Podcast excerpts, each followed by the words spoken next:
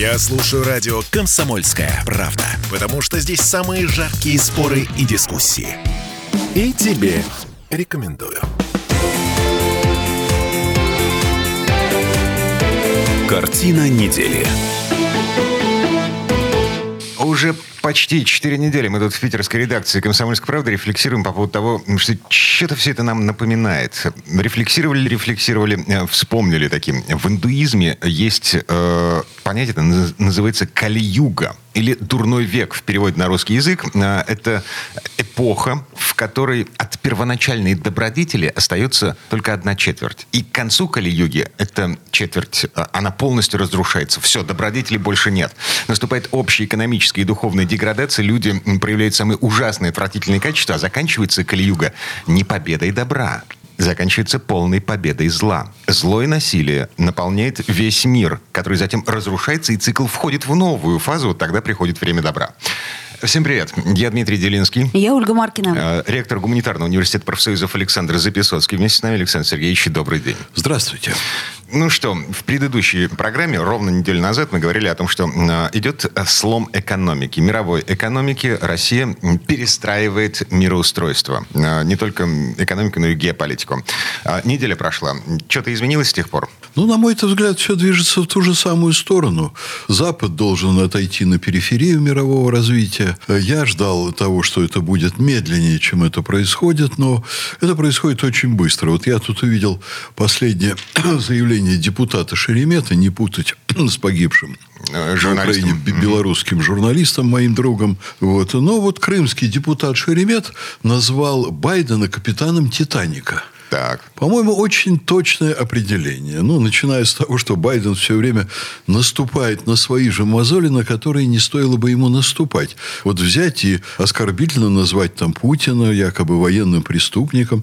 Тут же сейчас весь интернет заполнен публичными выступлениями Байдена, из которых ясно, что он, Байден, военный преступник. Ну да, ему припоминают... Эм, Югославию, э, убийство мирных жителей. Ирак, эм, Сирию, Да. Афганистан, вот это все. То Да, есть чуть-чуть повестка информационная, как это ни странно, выровнялась. Ой, Олечка, она даже не выровнялась. А я вчера посмотрел результаты нашего мониторинга. Наш университет регулярно смотрит, что происходит в информационном поле.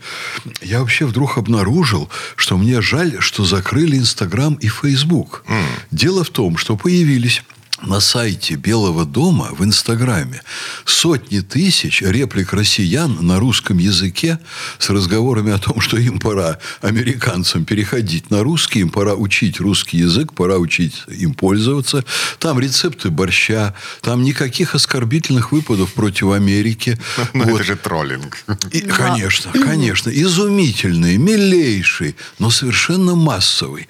У нас в интернете очень интересная реакция. Вот я ожидал, что если у нас закроют, а, ну, в общем, было понятно, что надо, конечно, давно было понятно, несколько лет назад, закрывать Facebook и Instagram. Другое дело, жаль, что Россия не создала ничего своего для подобного общения. И- А, Ой, Росграм?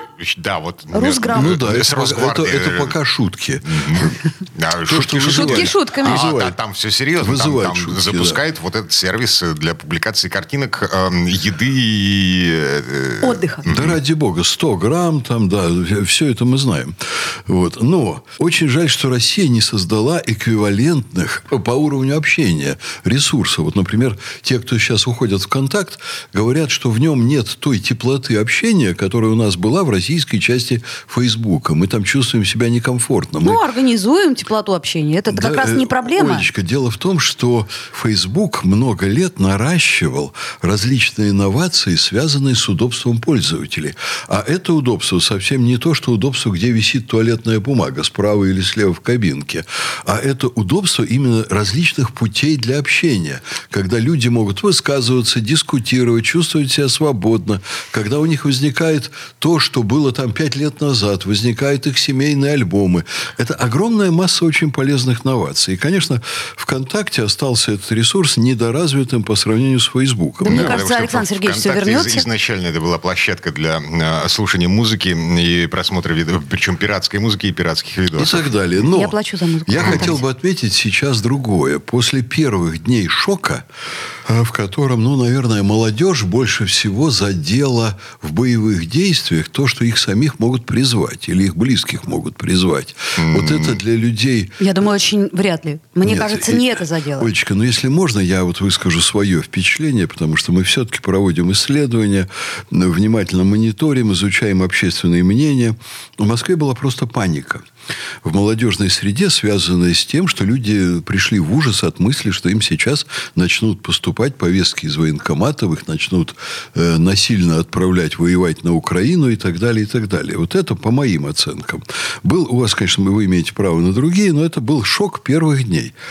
После этого Россия вдруг встала на дыбы, и самое неожиданное, так сказать, впечатление произвели уходы вот всевозможных западных фирм, когда уцелевшее большинство от 111 иногентов, которые, СМИ иногентов, которые были у нас в стране, значит, уцелевшие иногенты стали нас заваливать лавиной информации о том, что и первосортные, и третьесортные. Оказалось, у нас огромное количество третьесортных западных фирм, которые куда-то там уходят. Ну и вот такое вдруг вырисовалось по нашим исследованиям в интернете, общественное мнение, да идите вы подальше ах, вы вот так себя ведете, это вызвало огромный протест у нашей массовой аудитории. Это вылилось в таком огромном патриотическом подъеме. Это вот был шквал публикаций в интернете именно в тех ресурсах, которые, к сожалению, заблокировали. Я посмотрел, у меня очень такой невинный пост с высказываниями экс-кандидата в президенты США, милой дамы, она была конгрессменом, когда выдвигалась в президенты. Вот она высказала то, что она думает об этом конфликте в общем-то, с позиции, пожалуй, республиканских, но все предельно корректно, без всяких там злобствований. И она высказалась э, в том духе, что Соединенные Штаты не понимают ситуации, когда что-то делают, не понимают ситуации в России. Она была, она видела, она знает. Вот. И я разместил это ее высказывание у себя в интернете с русским переводом. И вдруг 6 тысяч лайков в Фейсбуке у меня. 6 тысяч лайков. Такое было только, ну, было даже больше. Когда я вот выступил по поводу гибели наших детей на озере, когда инструктора повезли де- детишек перед штормом, и дети утонули. Да. Тогда там было что-то у меня 15 тысяч положительных откликов. Вот. Единственный вот случай 15 тысяч и совершенно небывалый вот для последних лет 6 тысяч. В поддержку вот такой позиции, нормальной позиции американского политика. Молодая, интересная женщина, в общем, я бы сказал бы, в высоком смысле слова, красивая, не такая, как кукла Барби, а вот как женщина настоящая, красивая. Она сидела, говорила здравые вещи. 6 тысяч лайков. Mm. Для меня это очень много. Так, слушайте, а, мы понимаем, что аудитория интернета и аудитория, ну, то есть люди, которые ходят по улицам и по магазинам, это, ну, немножко разные люди. Вот. А, ну, 2%, да? 2% может быть. Это в Петербурге, я имею в виду, а в России вовсе. ну, извини. Смотрите, а, фишка в чем заключается? Значит, вы говорите, СМИ, иноагенты раздувают истерию по поводу того, что западные, уходит, западные да. компании да. уходят. Окей, а, смотрите, финны финны остановили э, поставки в Россию отбеливателя для бумаги. Вот. В результате вот та пища, бумага, к которой мы все привыкли, вот мы пачками, мы как бы просто засунули в принтер. Дмитрий, ну это все понятно. Но, а. э, значит, будем поменьше морать бумагу. А. Я вам скажу, что, опять-таки, по, mm по настроениям россиян, значит, люди не понимают, почему российская власть не включает свои рычаги давления. А почему она не включает? А вот это для меня секрет, но я думаю, что есть на то очень серьезные соображения. И э, вот что тут думает Владимир Путин, было бы самое интересное узнать. Но он же выступал, и как раз, э, собственно... На эту тему он не делился. А, ну, а вам не кажется, что немножко странно, что он на эту тему не делился ничем? Потому а что народ думаю, как раз вот сейчас ждет от президента народ ждет. Значит, цели я вам этого мероприятия. Так, что с Западом вот сейчас финнов, например, Россия может заставить заново есть грибы после Второй мировой войны это их самое нелюбимое занятие, потому что у них, у нас была блокада, а у них кроме грибов было нечего есть, они там ели и грибы, и веточки, и листики, и были в ужасном состоянии. Сейчас Россия может их заново заставить есть грибы. И вообще-то, ну, мне кажется, что самое естественное было бы с точки зрения российской дипломатии сказать им, вы хотите вступить в НАТО? Вступайте. Вот. Но тогда учтите, что будет первое, второе, третье, третье и четвертое. И компот. И, а, и ком, компота у них уже не будет. Ну, из грибов разве что. Угу. Вот. И я уверен, что если они реально вступят в НАТО, то ответ будет чрезвычайно жесткий, и они вернутся очень далеко назад в своем развитии. А, Россия просто может перекрыть им границы и обставить границы таким образом, что им тошно станет. Они не понимают, что такое хорошее отношение с нашей страной.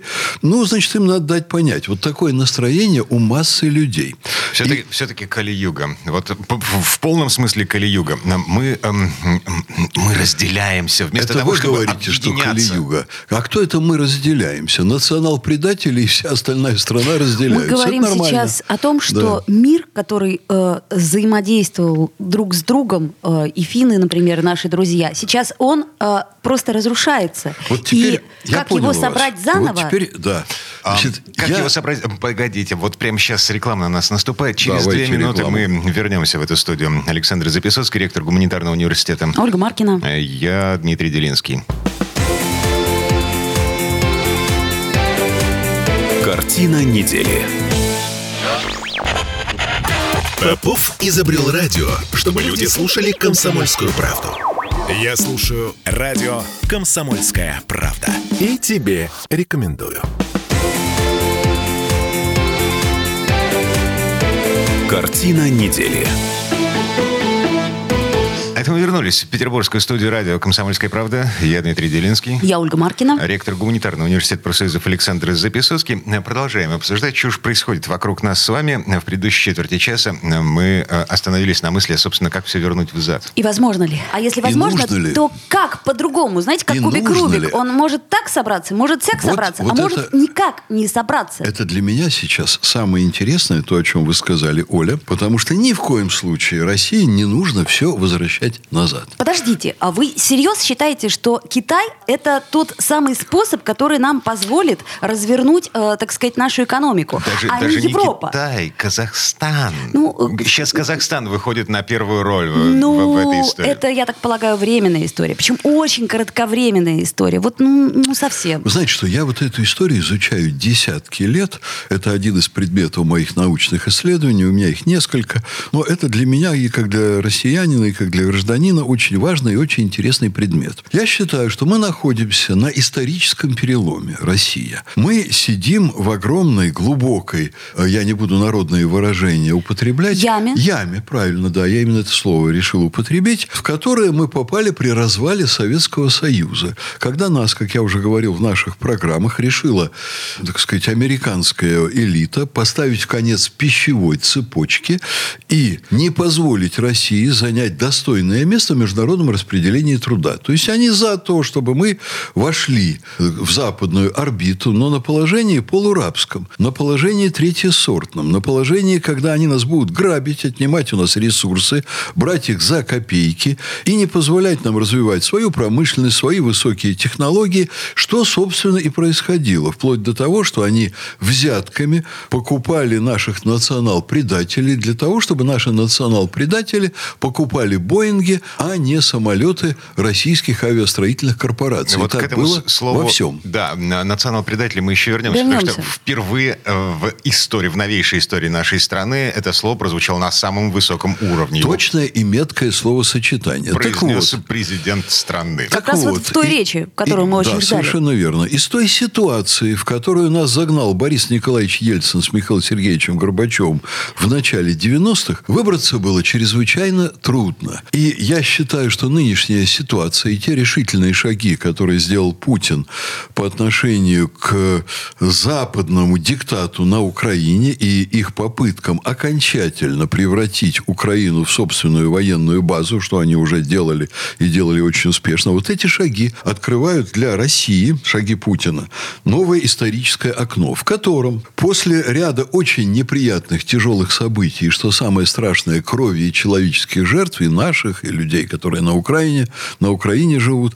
После этого Россия должна занять совершенно иное место в мировом разделении труда, что позволит нам и поднять уровень жизни, и занять именно достойное место, что не менее важно, вот достоинство не менее важно, чем материальный успех. Россия должна быть достойной мировой державой, уважать сама себя и не позволять никому себе что-либо диктовать. Угу. Это одна из очень серьезных задач Путина, которая должна быть достигнута, и к ней, ну, почти автоматически прикладывается, конечно, экономический подъем, ну и, пожалуй, экономическое процветание в лучшем э, вот, варианте развития событий. Александр Сергеевич, это все высокие слова. Э, так. Вы, э, как человек с огромным опытом, с огромным, так сказать, багажом знаний, вы же все равно предполагаете и думаете о том, как будет развиваться дальнейшая история в экономике. Ну, предложите какой-то из вариантов, просто для того, чтобы мы могли на, так сказать, на пальцах понять, что нас ожидает. Ну, какой-то свет в конце тоннеля увидеть, а потому у что... нас туннеля нет. Конкретнее только. Вот посмотрите, был короткий шок. Так. Предельно короткий. После которого сейчас стал падать доллар, стал падать евро. И совершенно очевидна перспектива, что эти валюты перестают быть мировой резервной валютой.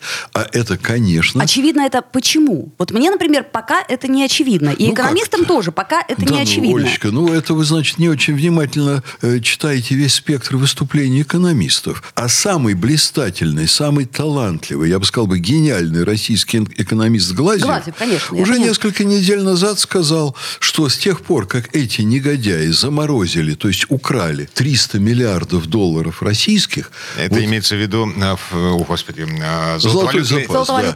Резервы, да. Значит, э, они, вот доллар и евро перестают играть роль резервных мировых валют. Они отходят на второй план. Другое дело, что у нас есть здесь свои проблемы, потому что, скорее всего, это будет происходить через рост влияния влияние юаня, безусловно, что уже происходит. А, а с чего вы взяли, что это будет происходить именно через э, юань? А это уже на сегодня видно. Так, а, не, подождите. Видно, это тенденция, одна из тенденций, которая наметилась. А вы какая же, другая э, Смотрите, тенденция? А, вы, э, я знаю ваше отношение к Китаю, вашу любовь к Китаю, вашу любовь к э, китайской экономике и политике. То есть я понимаю вас и понимаю ваши, так сказать, предвосхищения и желания. Но вам не кажется, что Китай на данный момент нам, э, как бы это помягче сказать, не друг? Вы знаете что? Китай вообще никому не друг. Так сейчас он... Мне... Ки- Китай это э, абсолютно замкнутая система, которая ищет выгоду во всем мире. Где мы... может взять, там возьмет. Мы ему берет зачем? Африку, мы никогда берет... не думали об этом. Слушайте, а зачем нам Китай? Нам а, Китай? Да. Так вот, вот я вас и спрашиваю. Аналогичный вопрос. Я и говорю, проблема для России, что будет происходить э, рост влияния юаня. Но параллельно будет расти влияние рубля и его самоценность. Меня совершенно не удивит.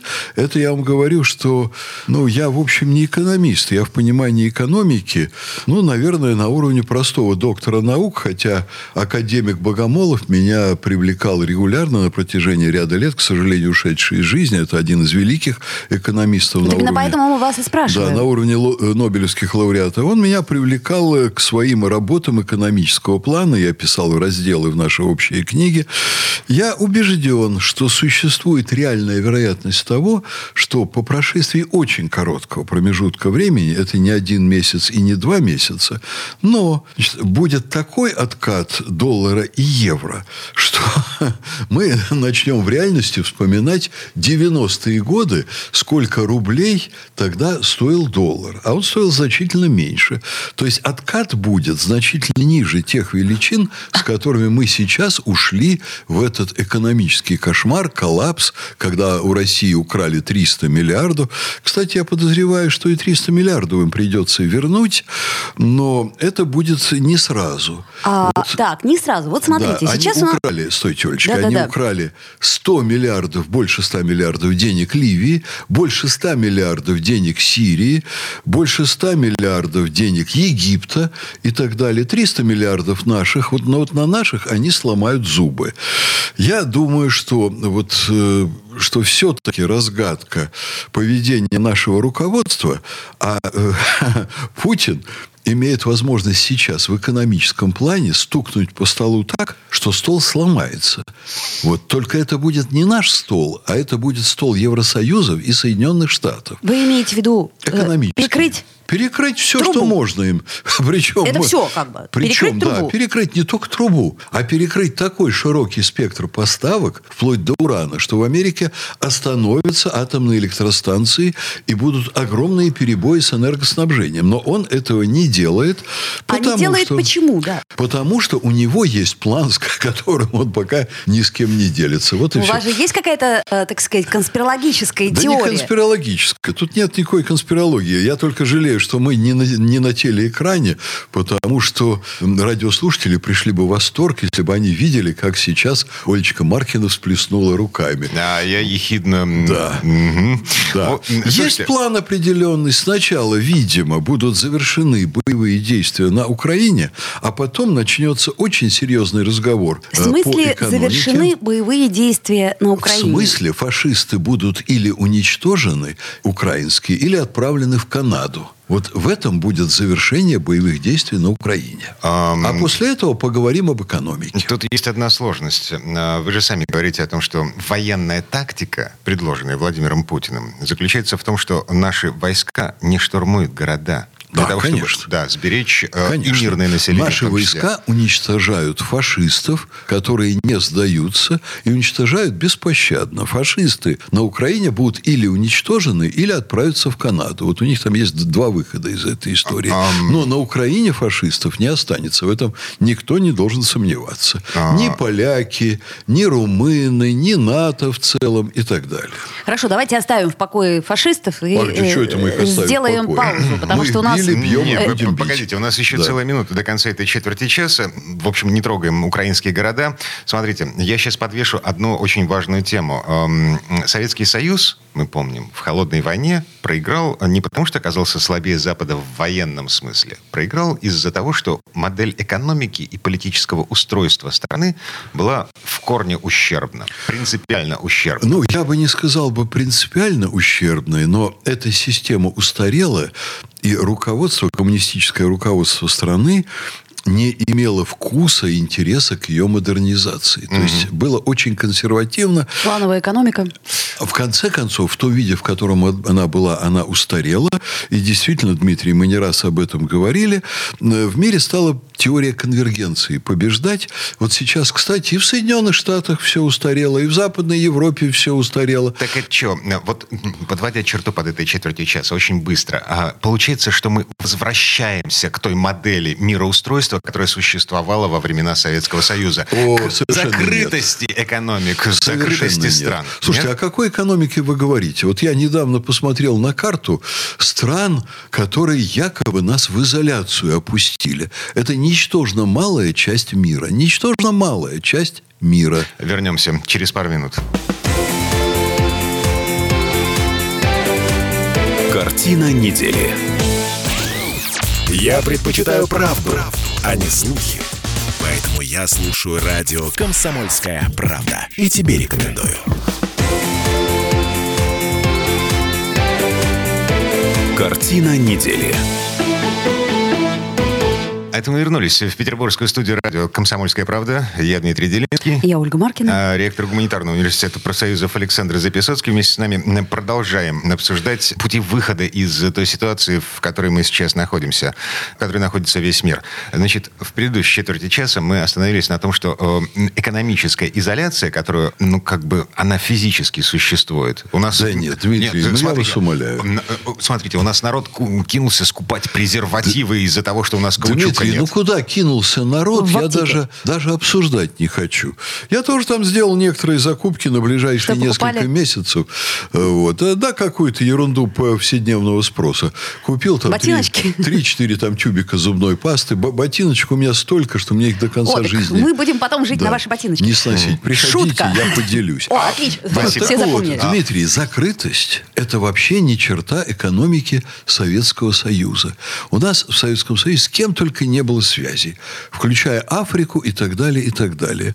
В другом э, была, так сказать, консервативность. Консервативность была в том, что на самом деле социализм идеологически и практически совершенно не запрещал вводить рыночные механизмы для стимулирования экономики. Вот это Ленин очень умело делал еще во времена НЭПа. Мы помним, чем все закончилось. НЭП э, Мы прикрыли. помним, чем все закончилось, что социалистическое производство коллективное в то время победило НЭП. Но это была не причина вводить НЭП еще 10 раз подряд. Так сейчас нас ожидает этого. НЭП, правильно сейчас я понимаю? Нет. Сейчас нас ожидает теория конвергенции, когда нам нужно брать от капитализма и плановой экономики все самое лучшее, применительно к нашим конкретным социально-историческим условиям. Конкретнее? Есть, а, конкретнее, Для есть, слушателей, чтобы есть те вещи, было. которые подходят нашему менталитету, есть, которые не подходят.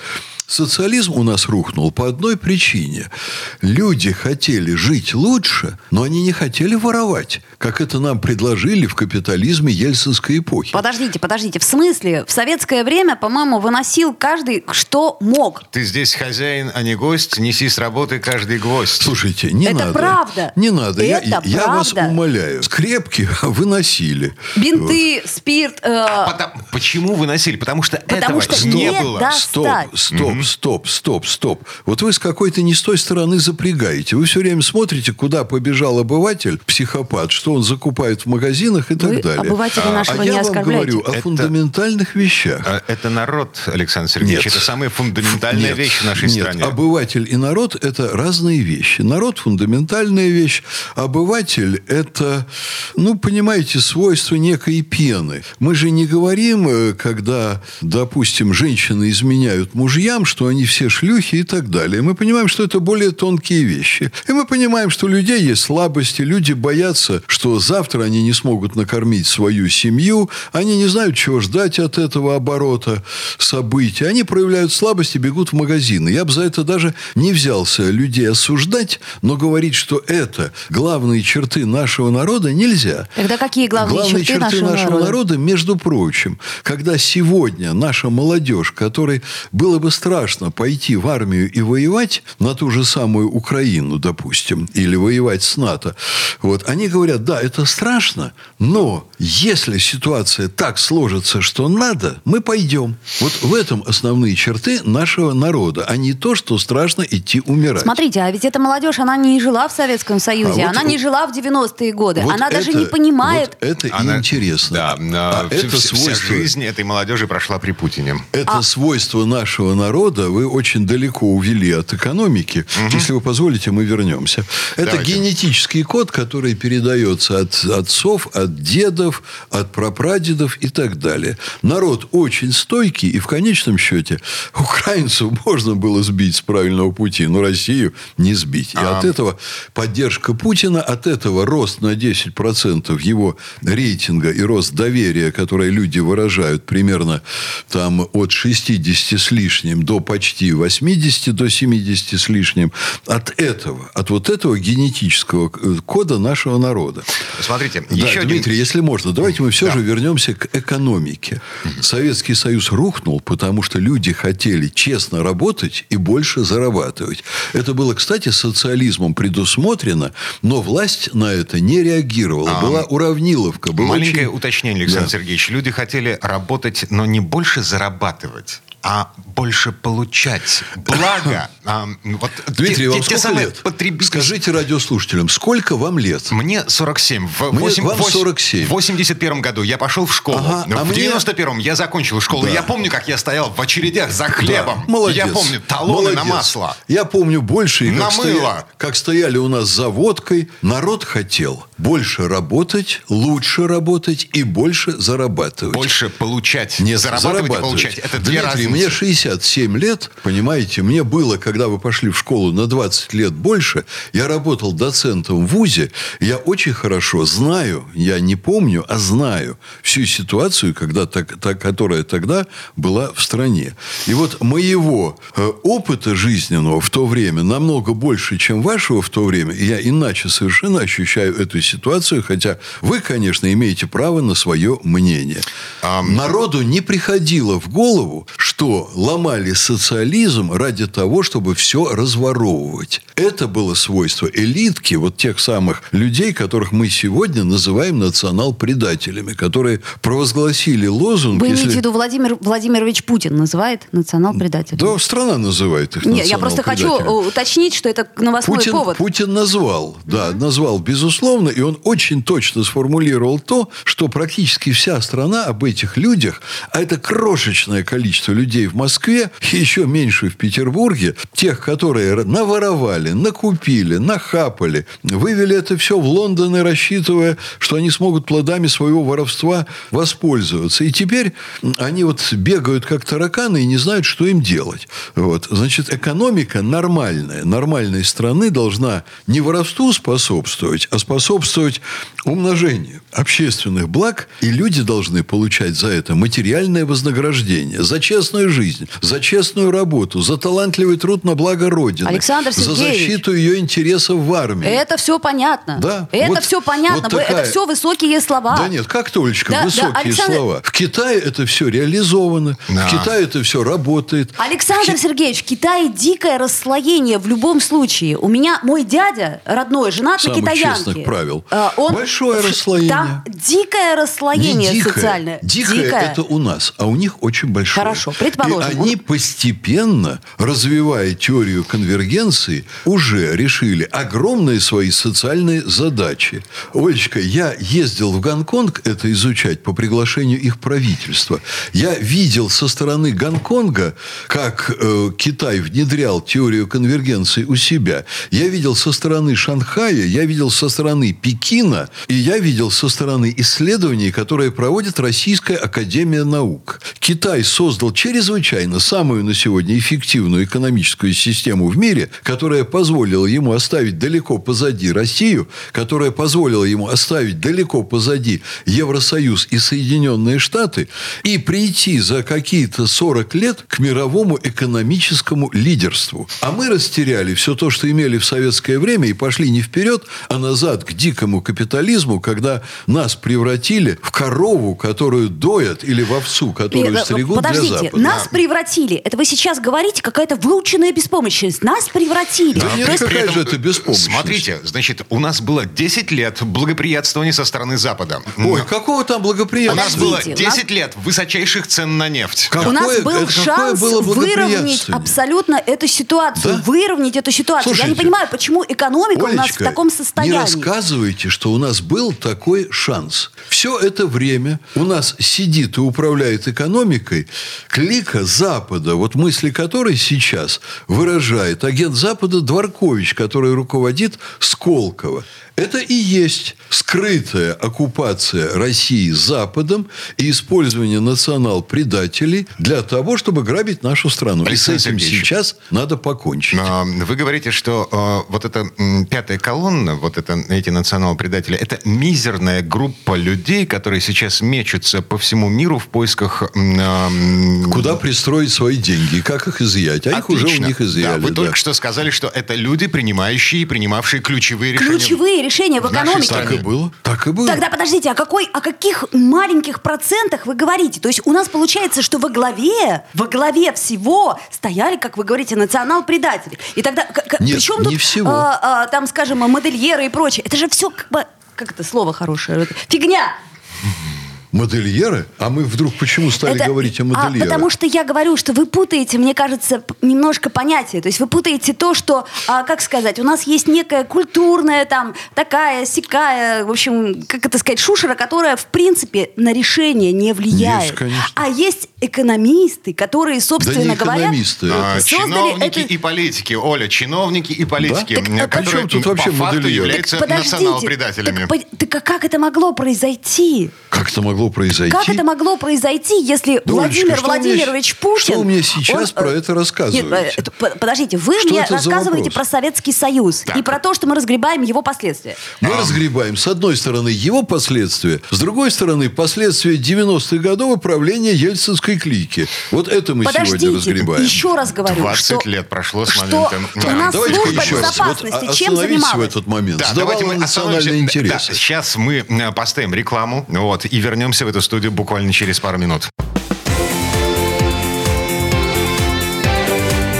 Картина недели.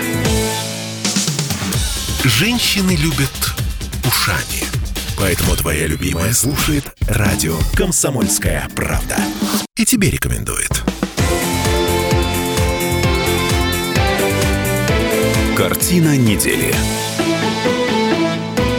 Это мы вернулись в петербургскую студию радио «Комсомольская правда». Спорим с ректором Гуманитарного университета профсоюзов Александром Записоцким. Я Дмитрий Делинский. Я Ольга Маркина. Так, ам, в предыдущей четверти часа мы ам, остановились на том, что в нашей стране а, изначально что-то пошло не так. В нашей стране а, у власти оказались национал-предатели. Как это возможно? Не у власти, а во власти. Так. Как это возможно? Значит, э, в начале 90-х годов в ходе реконструкции значит, развала Советского Союза, вот на развалинах Советского Союза была создана глубоко ущербная и еще менее эффективная, чем социализм, социально-экономическая формация. Дикий капитализм. А, сверхдикий, основные ключевые элементы которого контролировались Западом. И когда Путин через 10 лет пришел к руководству страны, уже оказалось, что создана и укоренилась новая социально-экономическая система. Александр Сергеевич, арифметика. 10 лет эта экономическая система Да, укоренялась. Дмитрий. 20 лет Путин пытается справиться с этой системой. Дмитрий, стоп, 10 и стоп, 20. стоп, стоп, стоп. Мы с вами сегодня разговариваем не первый день. Да. Я уже раз 10 за несколько лет это объяснял. Радиослушатели могут не помнить, но вы-то должны помнить. Я рассказывал не один раз, как Примаков, будучи премьер-министром в правительстве Ельцина, э, во власти Ельцина, Ельцин был президентом, а он был премьер-министром, пытался значит, развернуть эту социально-экономическую формацию в нужную сторону. И очень быстро увидел, что для того, чтобы это сделать, нужно провести чистки по масштабам сталинские превышающие. Это, по сути дела, вторая или третья уже гражданская война, это смотря какой промежуток истории рассматривать. Это такой коренной перелом в стране, после которого экономика еще рухнет ниже. И это будет коллапс и новая беда. У нас в 91 году экономика рухнула в России до уровня 60-х годов. Производительность труда, рентабельность, там все практически экономические параметры рухнули до 60-х годов. Когда Путин пришел, все практически рычаги были управления страной захвачены вот этими самыми предателями, национал-предателями. И он пытался в течение 20 лет менять систему не революционным путем, а эволюционным. Получалось у него. Целый ряд вещей он сделал и сделал блистательно. Например, сделал очень сильную армию, уменьшил масштабы коррупции, огромные социальные льготы он непрерывно пробивает для наших стариков. Другое дело, что там радикально это все не изменилось, но менялось существенно в лучшую сторону. И вот сейчас он пошел на обострение с Западом. Я убежден, я не знаю, что будет, но убежден, что должно быть вы, э, результатом этой всей истории должен быть вывод России из-под влияния Запада и окончательное устранение национал-предателей из э, различных звеньев государственной машины. Вы посмотрите, что происходит. Вот золотой запас оказался на Западе. Тот же самый Глазьев в 16 году официально предупреждал в своем выступлении на Национальном банковском совете Центробанк, что такие возможности реально существуют. Конфискации э, золотовалютных резервов Да, России, да. да? что если мы будем что-то держать на Западе, мы это что-то обязательно потеряем. Это А. было, было его официальное выступление под протоколы и так далее. Да. В шестнадцатом году. Александр Сергеевич. Сейчас все говорят, все- общественное мнение в стране, извините, Дмитрий, что я не даю вам сказать, я мысль закончу.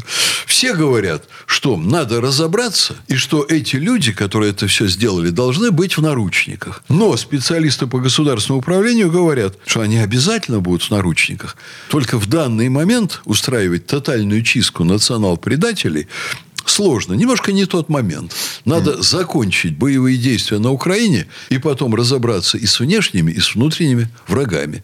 А воевать сразу на всех фронтах чрезвычайно тяжело. Понятно. То есть э, не нужно дестабилизировать обстановку и так дестабилизированную а, еще и чистками в высших эшелонах власти. Да, конечно. Сейчас эти люди, эти же люди, вредители, они вынуждены принимать меры в пользу страны, потому что они сейчас под серьезнейшим присмотром, и у них, собственно, иного выхода нет.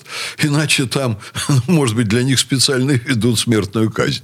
О, а, да, мы же вышли из Совета Европы. Вот, мы же э, теперь не подчиняемся... Не подчиняемся ни СПЧ, ничему. А... Вообще ничему не подчиняемся. Вот. То есть у нас свой кодекс э, И, значит, чести. Конвенция Теперь... по правам человека у нас да, тоже не, не работает. Ну, мне кажется, собственно говоря, это логичный ход для того, чтобы дальше развиваться. А, Поэтому... В Китае же есть смертная казнь? Поэтому есть смертная есть. казнь. А она, собственно, и, вот в Штатах она есть. Теперь, дорогие друзья, вот все-таки вы задавали тут массу острых вопросов, пытаясь, так сказать, меня перевозбудить. Дестабилизировать. Да. Стараемся. Возбудить, возбудить. Но я вам скажу, так сказать, вот такую, понимаете, результирующую центральную мысль, которую я очень хотел радиослушателям и вам, конечно, коллеги, высказать. Сейчас у России есть задачи тактические, сиюминутные. И в данный момент есть задачи стратегические, которые вытекают из особенностей данного момента. Тактическая задача – это выгнать фашистов с Украины или уничтожить их там. И это, безусловно, задача будет решена. Не дать сегодня нашей экономике рухнуть. И мы видим, что эта задача уже успешно решается. Те радиослушатели, которые переживают, там бумага исчезла, там с туалетной бумагой перебой. Я хочу сказать, терпение, я даже не буду добавлять из песни Высоцкого слова психопата и кликуша. Просто, дорогие товарищи, терпение. Включаются механизмы импорта, замещения. Несколько месяцев будут серьезные неудобства. Но наша страна в состоянии производить абсолютно все, что стране нужно. Не в следующем месяце, но за очень короткие сроки мы должны выйти на режим, когда никакие добавки нам пищевые от Запада не будут нужны, никакие добавки от финнов в бумагу. Ясно, как это делать. Это вопрос политической воли и гражданского сплочения. Ну и глобальная задача, конечно, историческая и эпохальная. Это решительно, категорически выйти из-под влияния Запада, не попасть под влияние Китая, но воспользоваться всеми лучшими идеями государственного строительства, которые есть сегодня, в том числе и в Китае, и в ряде других стран. И западноевропейским опытом, и финским опытом, и шведским опытом, вот, и, безусловно, опытом китайского политбюро. Вот. Если это мы сделаем все сейчас, все вместе, то тогда, конечно, страна наша будет в ряду великих держав, как мы все этого очень хотим. Если мы позволим снова сбить нас с пути и улечься под этот самый Запад, который все время нам грозит и гадит. Украли у нас 300 миллиардов теперь, а мы на Украине дадим миллиард. Вот с этим надо заканчивать. Надо им бить лицо в кровь за все, что они делают, если они не понимают по-хорошему. И надо поднимать нашу страну. А, к вопросу о поднятии нашей страны. Значит, для того, чтобы вы понимали, с какими проблемами нам придется столкнуться в ближайшее время. Посевная же скоро. Доля импорта в посадочном материале. А, по данным Высшей школы экономики и Федеральной антимонопольной службы. Э, картофель 90% импортный картофель сажаем. Сахарная свекла 98% импорт. Подсолнечник 73% посевного угу. материала импорт. Кукуруза 58% импортного материала. Все это нам предстоит каким-то образом заместить. Дайте мне раскладочку. Что из названного вами производится в Великобритании и в Соединенных Штатах Америки? А, вот этих цифр у меня нет, к сожалению. Нет этих цифр. Я вам скажу, ничего. Это все импорт совершенно из других стран. А, Брали хорошо, хорошо, если у, из Белоруссии. Да. Вот, например, э, кукуруза – это Индия. Вот так неожиданно, но так. Кто? Индия. Индия. Это я просто к, примеру говорю. Угу. Подождите, да. Александр Сергеевич, так а почему бы нам, собственно говоря, э, Европу э, в данном случае не сделать союзником? А Против? потому, что потому Европа лежит под Соединенными Штатами и дергает западное. Спасти дергает эту падшую женщину. А мы ее и спасем, только дайте время. Так вот, спасем. А, то есть, собственно говоря, цель именно в этом. Нет, у нас нет цели спасать Европу. Есть у Соединенных Штатов цель сейчас поставить Западную Европу в такое в такую ситуацию, что все деньги оттуда убежали к Соединенным Штатам, потому что у них государственный долг уже далеко перевалил 30 триллионов долларов. И они сами себя обеспечить не могут. Поэтому они высасывают деньги и ресурсы из всех, из кого можно. Сейчас пришел черед Западной Европы. Ну, Западная Европа, я думаю, все-таки достаточно быстро это поймет. И расхочет быть разменной монетой в этой войне. Ну, если у них есть инстинкт самосохранения, да, это там все посыпется. Так, ну ладно. Я бы хотел закончить на такой духоподъемной фразе мысли. Я ее уже озвучил в этой студии, но не при включенных микрофонах. Эм, дожили, все говорят. Дожили. Э, какой кошмар. Дожили. Вот. Пофиг. Главное все это пережить. Я Дмитрий Делинский. Я Ольга Маркина. Ректор гуманитарного университета профсоюзов Александр Записоцкий. Я бы добавил к тому, что сказал Дмитрий Делинский. Вот, э, значит, Запад со всеми его диктаторскими замашками мы должны на определенный период резко и определенно послать подальше и настраивать свою жизнь. Как всего неверную вам, жену. Всего вам доброго. И вам. Хороших выходных. Берегите себя. Картина недели. Ну и отлично. Нет, на самом деле Александр Сергеевич себе представляет эту именно так, значит, конструкцию. Европа, это такая, ну, как это сказать? Разменная шлюха. Да, шлюха такая, которую мы сейчас, типа, она говорит, я ухожу, эта шлюха говорит. А он говорит, ну, хорошо, да, типа, да, давай, давай, давай. Но при этом все вещи э, этой шлюхи, дорогие, остались э, в России. И эта шлюха так сидит и думает, так, блин, одеваться-то мне как бы не во что. Вы слушаете радио «Комсомольская правда». Здесь самая точная и оперативная информация о спецоперации на Украине. Комментарии экспертов. Ошибки совершила киевская власть, потому что на ее территории происходил конфликт. Никаких фейков, только проверенная информация.